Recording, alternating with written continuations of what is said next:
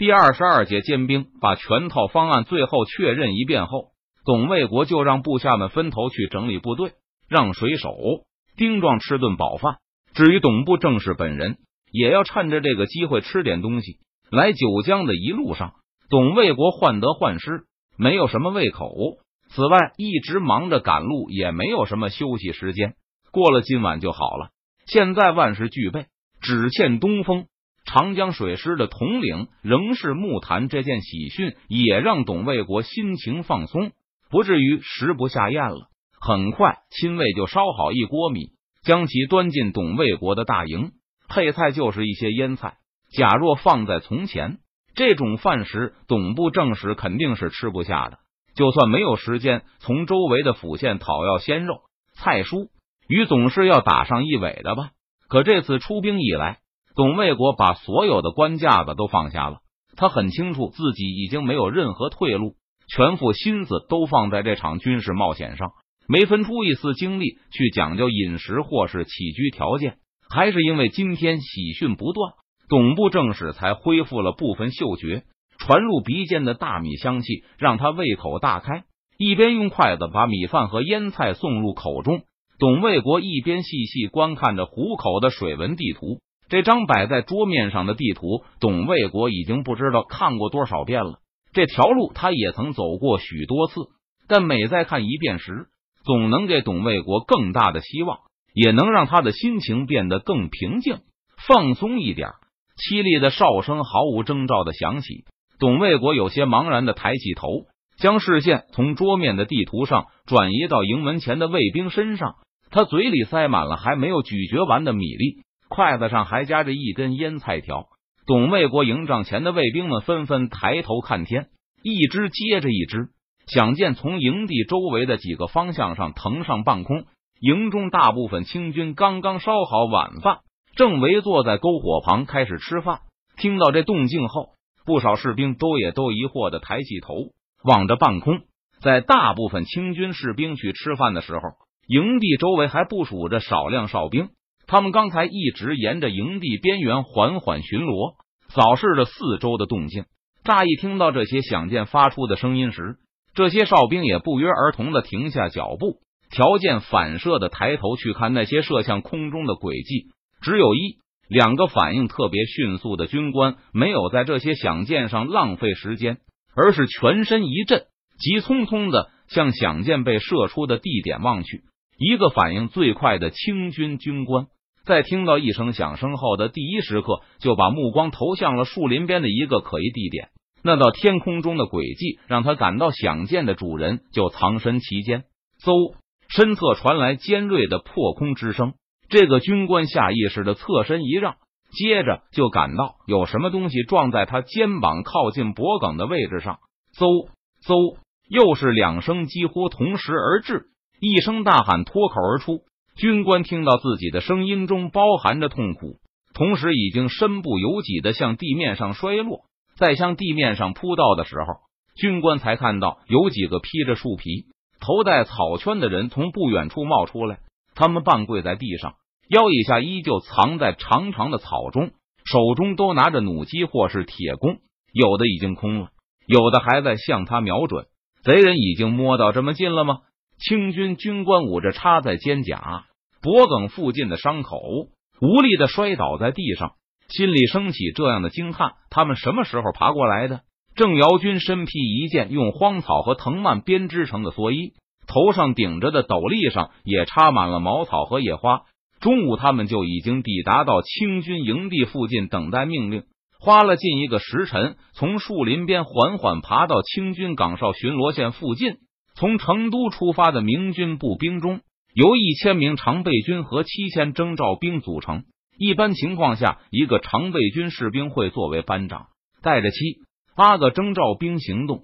但今天向清军巡逻线摸过来的明军射手，则是清一色的督府常备军。现在差不多一半的常备军官兵都掌握在木坛手中。昨天听他报告，有不明数量的清军潜伏在附近窥探九江明军后，邓明就从周开荒和任堂手下抽调了大批常备军补充给木坛。还把五十名三堵墙骑士的指挥权临时交到他手中。战前最后一次班组会议上，少尉向郑尧军他们介绍过木坛的最终计划。此时明军已经发现清军实力不强，并非木坛最开始猜测的南昌精锐，因此他打算将其一网打尽，而不是杀伤或骚扰。明军会在清军开饭时开始进攻，以连续的响箭为号，这既是发起攻击的信号。也能短暂的吸引清军哨兵的注意力，给射手创造突袭的机会。由于对统帅的决心非常了解，当郑尧军看到清军营地升起炊烟时，他就进入了高度戒备状态。当响箭响起时，他立刻从藏身的草丛间跪起，掏出怀中的弩机，向距离最近、明显是个头目模样的敌军瞄准，在把弩机末端顶在肩膀上的同时。郑瑶军已经闭上一只眼，完成了瞄准工作。而这个清军头目反应也非常迅速，他几乎没有花时间去仰天张望那些响箭，而是迅速的低头寻找射出响箭的明军信号兵。尽管敌人反应敏捷，但他侧面的明军射手依旧得到很好的机会。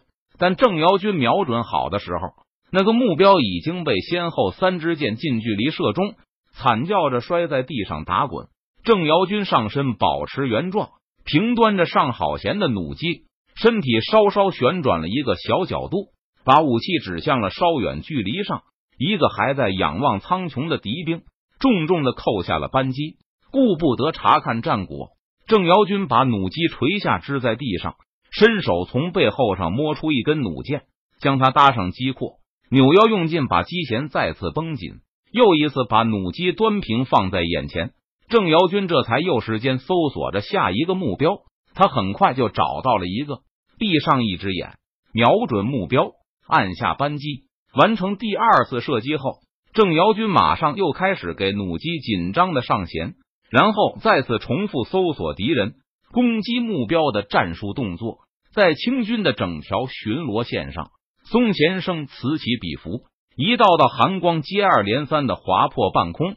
向那些清军哨兵飞去，那些能够站立着的露营士兵数目急速的减少着，在短短十几个呼吸间，外围的露营士兵就尽数倒地不起。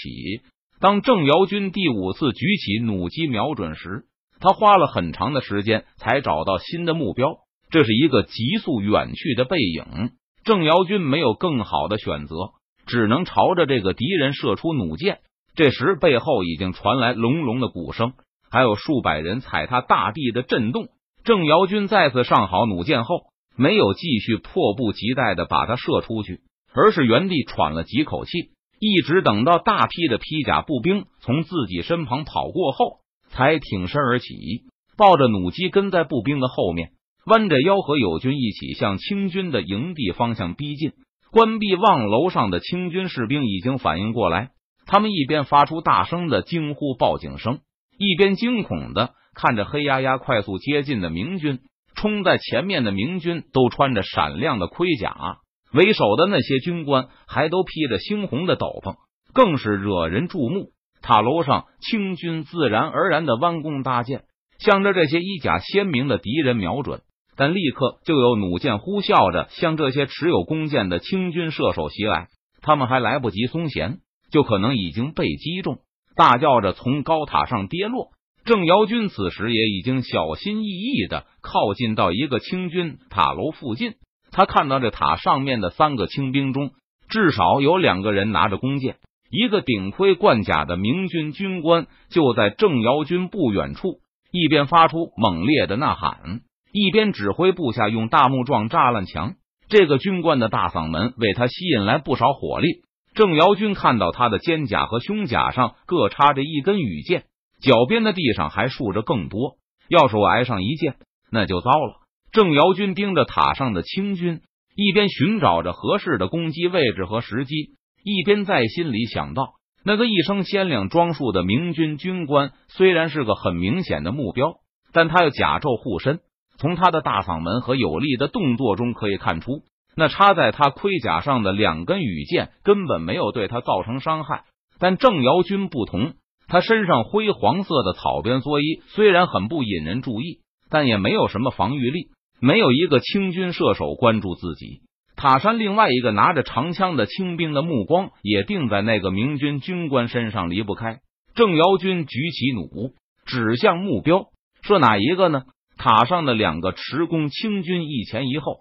郑瑶军把冰冷的弩箭箭头锁在了后一个清军的身影上，先射这个，前面那个不会注意到后面的同伴中箭，就不会注意到我。就在扣在扳机前的一刹那。郑瑶军看到后一个持弓清兵已经松弦胡乱射出了一箭，这个清兵的动作显得有些笨拙，好像也不太会瞄准。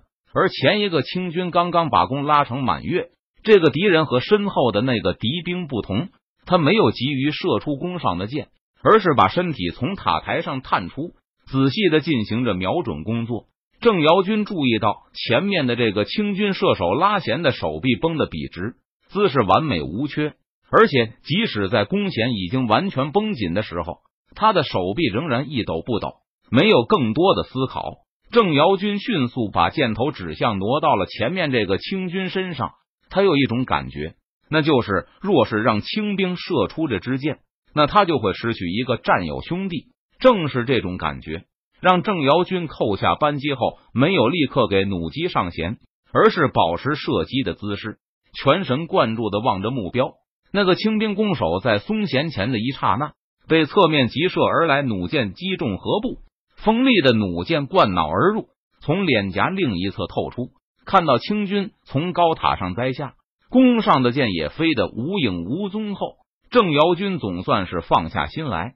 另一个清军弓箭手被鲜血溅了满头满脸，他惊了一个哆嗦，目光一扫就找到了郑瑶军。两人的视线对在了一起，紧接着郑瑶军就垂下头，避开对方的视线，开始不声不响的给弩机上弦。从张长庚手中得到了这批单人弩后，邓明立刻将其装备部队。不过，在弩手装备上，成都明军内部发生过不少争论。任堂认为，这军传统射手装备就是火铳和一把防身用的长匕首。现在既然没有火铳，那就用单人弩机代替火铳好了。而木坛是铁甲的坚决拥护者，闽军最重盔甲，除了铁人军以外，剩下的明军士兵也装备铁兜和铁裙，其中包括弓箭手。但任堂对此嗤之以鼻，认为太重的盔甲严重影响射手装填和瞄准，使用火铳都不能考虑劈重甲，更不用说弩手。不过在这个问题上，周开荒和赵天霸也都站在木坛一边，他们认为弓箭手可以不披甲或者着轻甲，但弩手不行。弩手射速慢，要对付的多半也是弓箭难以对付的披甲目标，因此弩手应该披重甲，哪怕为此牺牲装填速度和瞄准效率也没办法。至于任堂主张的长匕首，周开荒更是认为全无必要。因为若是被敌军重装步骑近身，弩手别说拿着长匕首，就是拿着短剑也是死路一条。虽然在高级军官上任堂处于绝对劣势，但是浙江兵却众口一词，坚决支持他的设想。至少对郑瑶军来说，长匕首和不披重甲都代表着这军的骄傲。从戚继光开始，他们一直是最好的射手。不披重甲意味着不惜代价的发起抢攻。不关注自身安危而关注杀敌，而长匕首同样是这兵传统武器。至于这兵的勇气，更无需质疑。当年在辽沈战场上，这江兵即使面对满洲八旗，也没有选择和关宁军那般逃走，而是用长匕首和铁骑搏斗。以前在舟山，张尚书别说火铳、弩机，就连长匕首都无法充分供应。现在既然条件改善了。那郑瑶军他们还是渴望恢复以前的光荣传统。在郑瑶军低头给弩机上弦的时候，塔山的清军已经重重射来一箭，插在郑瑶军的腿边。他对此视若无睹，上弦的动作没有丝毫停滞或是匆忙变形。在郑瑶军完成装填前，清军弓手已经把第二支箭搭上了弦。不过，在他拉弦时，因为焦急手一滑，羽箭斜着窜出。落到无人的地方上去了。这个清军射手虽然从军有一段时间了，但成为战兵还是最近两年的事。十日一次的操练中，也不是以射击为主。今天之所以让他拿起弓箭，只是因为他比另外一个拿枪的同伴要强。当清兵第三次弯弓瞄准郑瑶军时，这个浙江人也举起弩机与敌人相对而视。弩机射一次的功夫，弓手能射三箭。若是遇上弓箭娴熟的真达子，你们一箭射空，就给他们连射三箭的机会。你们不披重甲，绝对不会有射第二箭的机会。当初见浙江射手坚决不肯披甲，生怕影响射击精度时，周开荒无奈的说道。对面的清兵已经把弓拉得满满的，郑瑶军并没有看那朝着自己的箭头，而是认真的瞄准对方。他知道，对方若是一个善射的满洲大兵，自己恐怕早就被射死了。不过，尽管对方不是个好射手，两箭都没有射中自己，但若是再给对方射三箭的机会，郑瑶军多半还是要被放倒在地。如果这是一个真达子，我也没亏本，我已经射死一个了。在瞄准的最后关头，郑瑶军脑子里突然冒出这样一个念头：中！那个清兵看到郑瑶军的动作后，用力大叫一声，抢在明军射手之前射出了一箭，弓箭破空而来。当利箭从脸颊边掠过时，郑瑶军有一种被金属擦拭的感觉。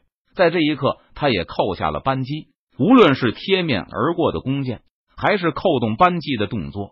都不能让郑瑶军手中的弩机有一丝一毫的颤动。他看着自己的铁箭怒射而出，刺在敌人的头盔下的眼眶上。清兵射手一个倒栽葱向后倒去。只要我百发百中，遇上真达子也不会亏本。遇上这些露营更是不在话下。目击敌人倒下后，送了一口的郑瑶军才感到额头和背上有冷汗开始透出。不过他心里满是胜利的骄傲。我们这兵是天下最好的射手，无论用火铳还是用弩机。董卫国扔下吃了一半的饭碗，从营帐中冲出来的时候，明军已经发起了对营墙的进攻，而且很快就在多处取得突破。清军营中一片大乱。当反应迅速的勇敢军官胡乱聚集一下手下，并带着他们开始向营墙进发去增援防守者时，他们看到明军已经在栅栏上撞出了两个口子，还有两处明军也已经翻过了栅栏，正在尝试夺取营门。营中的清军本来就是以武甲为主，一心想着神不知鬼不觉闯关的董卫国，并没有在装备上太用心。看到明军攻势如此猛烈，一转眼就突入营中，董部正使也张大了嘴巴，半晌说不出话，发不出命令来。先是腾空而起的响箭，接着又是冲天而起的沙喊声，同样惊动了船只上的清军士兵和水手。他们中的大部分也都去路上吃饭了。留守的哨兵见到片刻间营内就升起烟火，传来呐喊厮杀声，一个个也都惊得不知所措。